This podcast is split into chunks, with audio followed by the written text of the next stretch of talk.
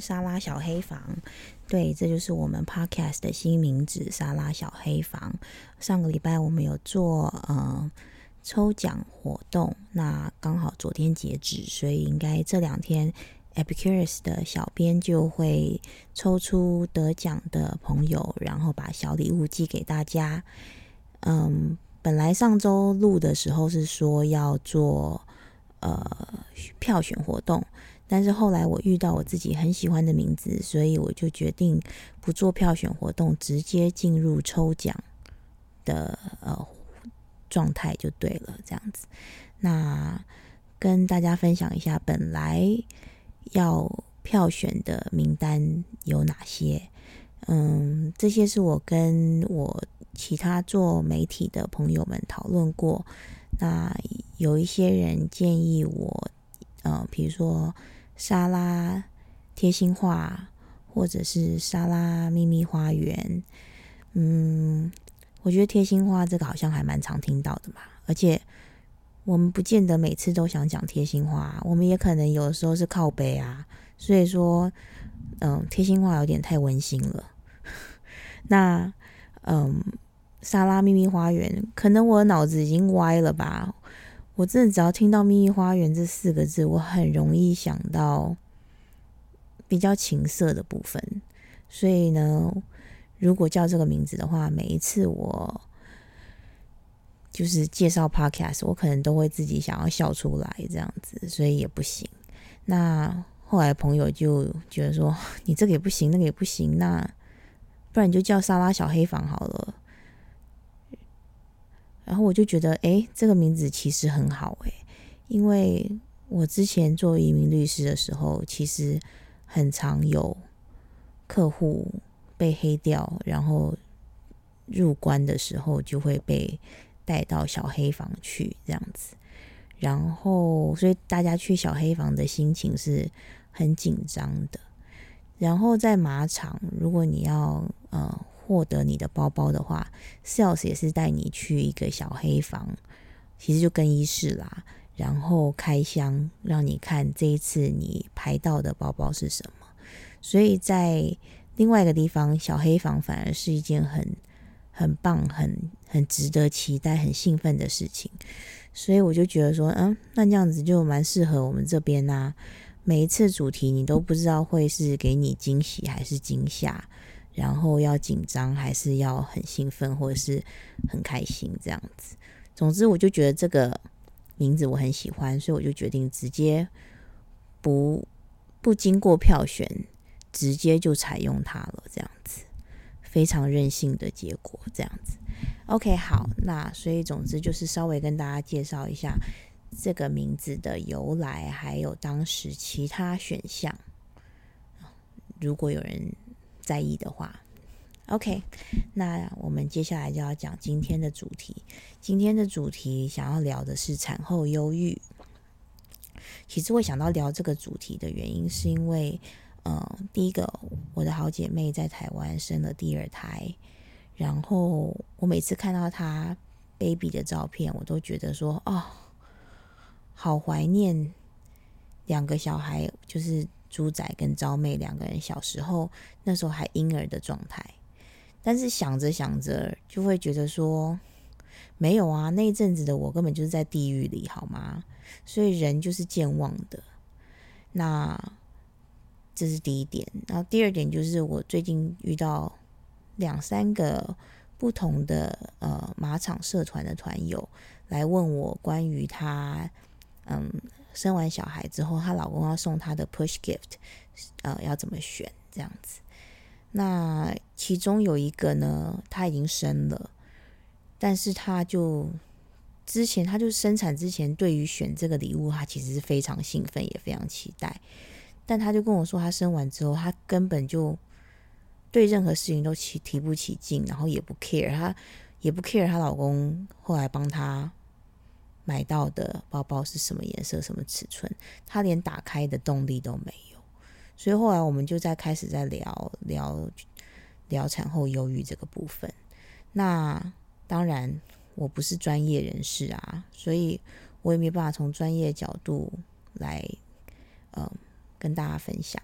可是我至少生了两胎，所以我可以跟大家分享一下我两胎当时产后的感觉跟经验。嗯，第一胎，先来讲第一胎。我第一胎生的生小孩的时候，不是我第一胎生小孩，我生第一胎的时候，那个时候我大概二十四岁左右，然后。嗯，先解释一下，我们不是先有后婚，因为我们二十岁就结婚了。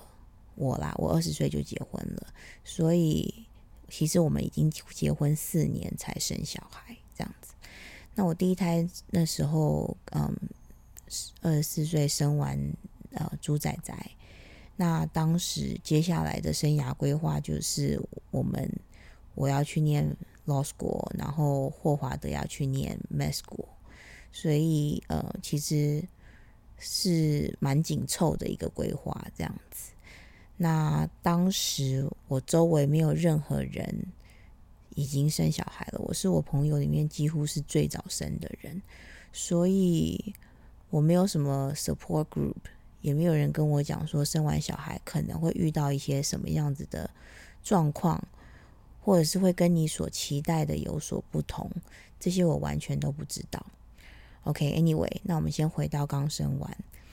嗯，很多产后忧郁，你如果去看的话，它大概是在产后三到八天就有可能出现。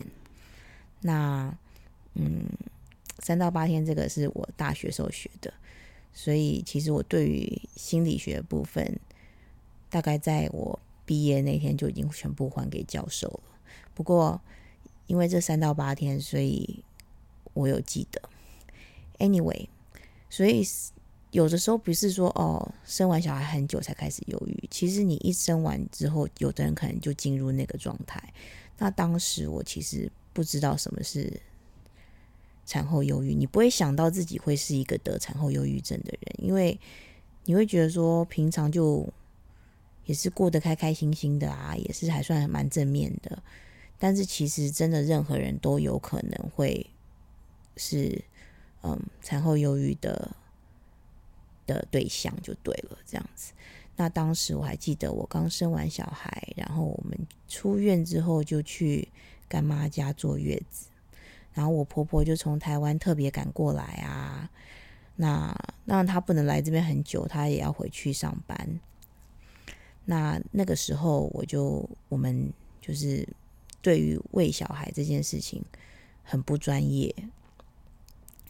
我都不知道怎么样让小孩吃饱，然后去睡觉。那当然，那个时候医院里面都是鼓励喂母奶嘛，所以说那个时候，嗯，我们在美国的医院就是鼓励母婴同室。现在台湾好像也都是这样子。然后时间到了，就希望你让小孩嗯喂母奶，然后看能不能促进乳汁分泌。结果偏偏我就是那种没有奶的人，所以说整个我在医院那三天还两天，我完全没有睡好，因为 baby 就一直在我房间啊，然后他一直吃不饱，他就一直哭啊，然后我们也不知道该怎么办，就是只好一直抱着他，他才会稍微比较不哭。那等到我们出院之后呢，嗯，长辈们看到这样子就觉得说不行，你们这样子 再下去的话，你们两个都会疯掉，所以他们就拿出了配方奶。然后一开始我很排斥啊，因为你知道，开始刚开始我们在网络上看到所有关于母奶抚育的的资讯，都会跟你说，千万不能依赖配方奶啊。然后你就是刚开始要让他一直吸一直吸，奶量就会追上啦，什么什么什么之类的。而且小孩子其实需要吃的就那一两滴就够了，他其实根本就不会肚子饿的。结果事实就是小孩吃饱了配方奶，他就睡得很饱，然后我们大家都睡得很饱，心情真的好很多。Anyway，那总之后来我就开始有一点依赖配方奶，然后就觉得说不喂母奶也没关系。那我婆婆自己本身就是专业小儿科医师啊，那。她当然就会觉得说，嗯，还是要尽量试试看母奶这个部分这样子。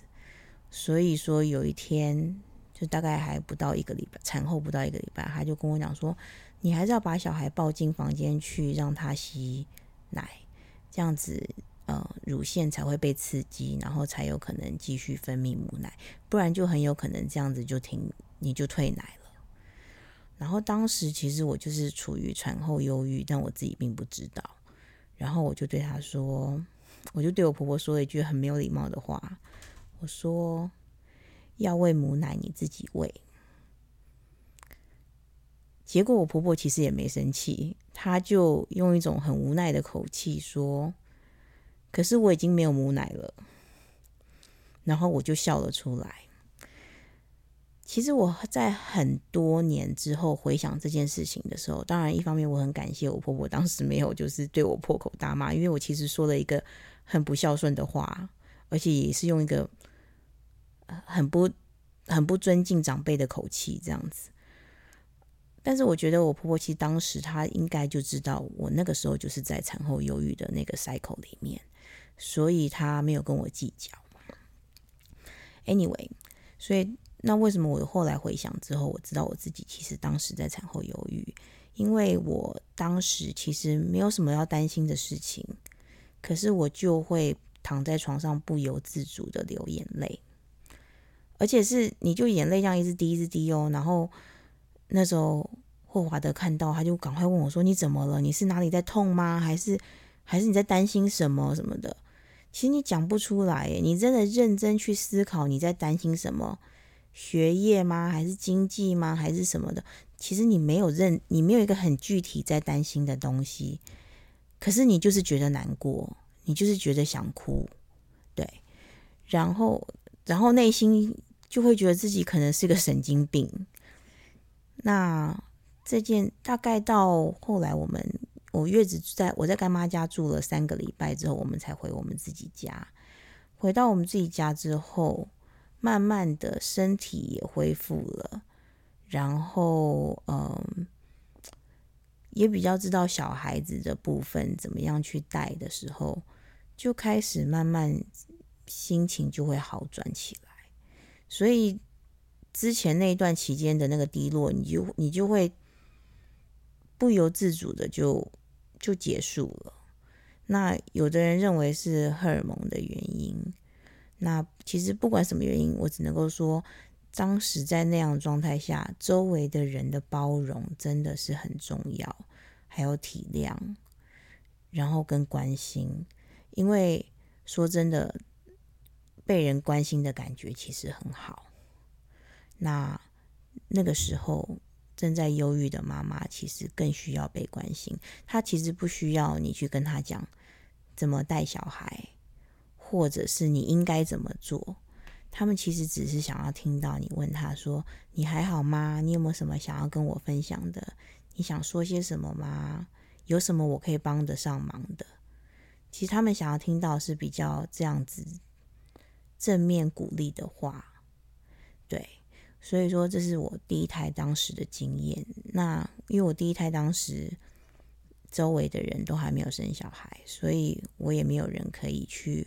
问去去求助，所以我现在如果为什么在网络上遇到这些网友讲到这些事情的时候，我都会很鸡婆的去，就是去用很即使是我很少很少的时间去倾听，我觉得对他们都是一种帮助，因为有的时候人困在那里的时候，他其实需要的，嗯，不见得是你马上把他拉出来，因为你不见得可以把他拉出来。可是你要让他跟外界有一个对话的窗口，这样子，OK。所以说，第一胎当时有一些产后忧郁症的状态。那五年后我又怀孕啦。你知道分五分隔五年再怀孕，其实根本感觉就像第一次生小孩一样，你已经忘记之前所有发生的事情了。所以说。嗯，第二胎的时候，其实我也有点担心，我是不是会得产后忧郁？那如果到时候得的时候，不就更更麻烦吗？因为我会哇，我除了抱的那一个新生儿以外，我旁边还有一个五岁的小孩耶。结果反而第二胎的产后忧郁症比第一胎少很多，几乎甚至是没有。但是其实第二胎当时生完的整个整体环境是没有第一胎那么理想的。当时第二胎我们生完之后，我们在东岸，然后周围都没有任何其他的朋友。其实真的就是当时在 Jersey 的时候，就是举目无亲。我们连坐月子都是请月子阿姨来我们家里坐这样子，因为长辈也没有办法飞过来，太远了啊。然后他们也不熟悉这里去哪里买菜，去哪里怎么样，所以我们后来是请月子阿姨来帮忙。月子阿姨来的第一天，她就看着我们家的照片，然后对我说：“妈妈生完怎么胖这么多啊？”你想想看，如果当时我有产后忧郁的话，我可能就崩溃了吧。所以说，你看第一胎跟第二胎虽然是同一个人，然后进行同一件事情生小孩，但是但是当时的不管是荷尔蒙或各方面，你就是就状况就完全不一样。所以说，也不代表说，如果你这一胎经历过产后忧郁，你下一胎就绝对会有。那，嗯。总之就是，呃，这是我当时生两胎的时候产后的一些经验分享。然后在这里，我也同时想要讲一下，就是说，其实生命真的很坚强。小孩没有一定要某一种方式去教养，他才会长大，他才会健康，他才会快乐。当然，有一些。普世价值上不应该做的事情，当然就是不能做。像你不能让小孩饿得半死啊，或什么的。可是真的不要给自己那么大压力，想说什么哦，我半个小时就要起来帮小孩翻身，顾好他的头型。我们每个人都有头发，好吗？那个头型除了剃光头的时候看得到以外，大概就是你剪头发的时候。设计师一摸可以跟你讲说：“哎，你的头蛮扁的，或哎，你的头很圆呢，对不对？”所以没有一定要怎样子的顾小孩才是成功的顾小孩，把小孩养大就已经是一个很了不起的事情了。同样的，也是不管你是决定要用哪一种的教育方式，或者是你要。全母奶，你要喂到六个月，或者是怎么样，这都是你的决定。妈妈开心，小孩才会开心。Happy mommy, happy baby。所以说，真的不要给自己太大的压力，而且没有人一开始就会当妈妈的。我当时二十四岁生完猪仔之后，我要出门去跟朋友吃饭。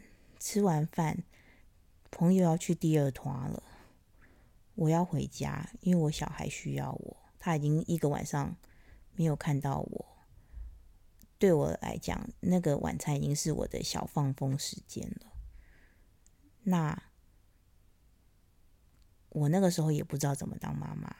也是慢慢慢慢从各方面慢慢学，甚至是小孩会教你当怎么样去当一个妈妈，所以真的不用紧张，也不用去想说我一定要用什么方式教养，我一定要参考哪一本书。常常有的时候你给自己太多的压力，那也是产后忧郁的一个很大的压力来源。然后再就是说，如果嗯你不是产后的妈妈，你是他身边的人的话，比如说你是爸爸，或你是他的亲戚，我真的觉得周围的人在当时可能要稍微多加体谅刚生完产后还在产后忧郁的妈妈们，因为他那个状态不是他自己想要在那里的，而且他需要。他需要有人去倾听他，你不见得要感同身受，但是至少不要就是跟他讲说，哦，我们每个人都生过啊，我们每个人还不是都这样活过来，或什么之类的这种话，因为对在他心中这种话反而，It's not helping. It 它只是让你让他更难受而已，甚至更自责，觉得说为什么其他人生完小孩都可以好好的去当一个好妈妈，然后我就没有办法，就是我我是一个坏妈妈这样子，真的没有必要。然后家人之间也是，如果真的有一些家人，他一定会想要很鸡婆的给你很多很多意见的话，然后你那时候正在忧郁的状态中，最好的方法就是减少接触。当然不是说闹翻，然后再也不讲话这样子，可是就是可能在你还没有办法控制自己的情绪之前，先避开对方，避开那样子的场合。那等到你 ready 了，你再来面对这些家人的关心。好我觉得这样子对妈妈来讲是比较有帮助的。那其实产后忧郁蛮多人有的，那只是有的人一下子结束之后就结束了。那有一些人他可能产后忧郁一直在那里，导致他后来小孩已经甚至两三岁了，他还在忧郁，就变成长期的 depression，那就变得很麻烦。所以说这个议题，我觉得其实我们应该要再更关注一点。那同时，你周围有人如果有这样子的状态的话，嗯，伸出援手啊，嗯，买一块蛋糕去找他，买一桶冰淇淋去找他聊一聊，吃个甜食，甚至 offer 说你好好睡一觉，我帮你顾小孩顾一下。这样子之类的，有的时候睡饱就会觉得世界美好很多，对，所以说这是我今天想要跟大家分享的话题。那还有什么，或者是你们自己有什么经验的话，也欢迎跟我说。那接下来我们就先说到这边喽。OK，那下次见，拜拜。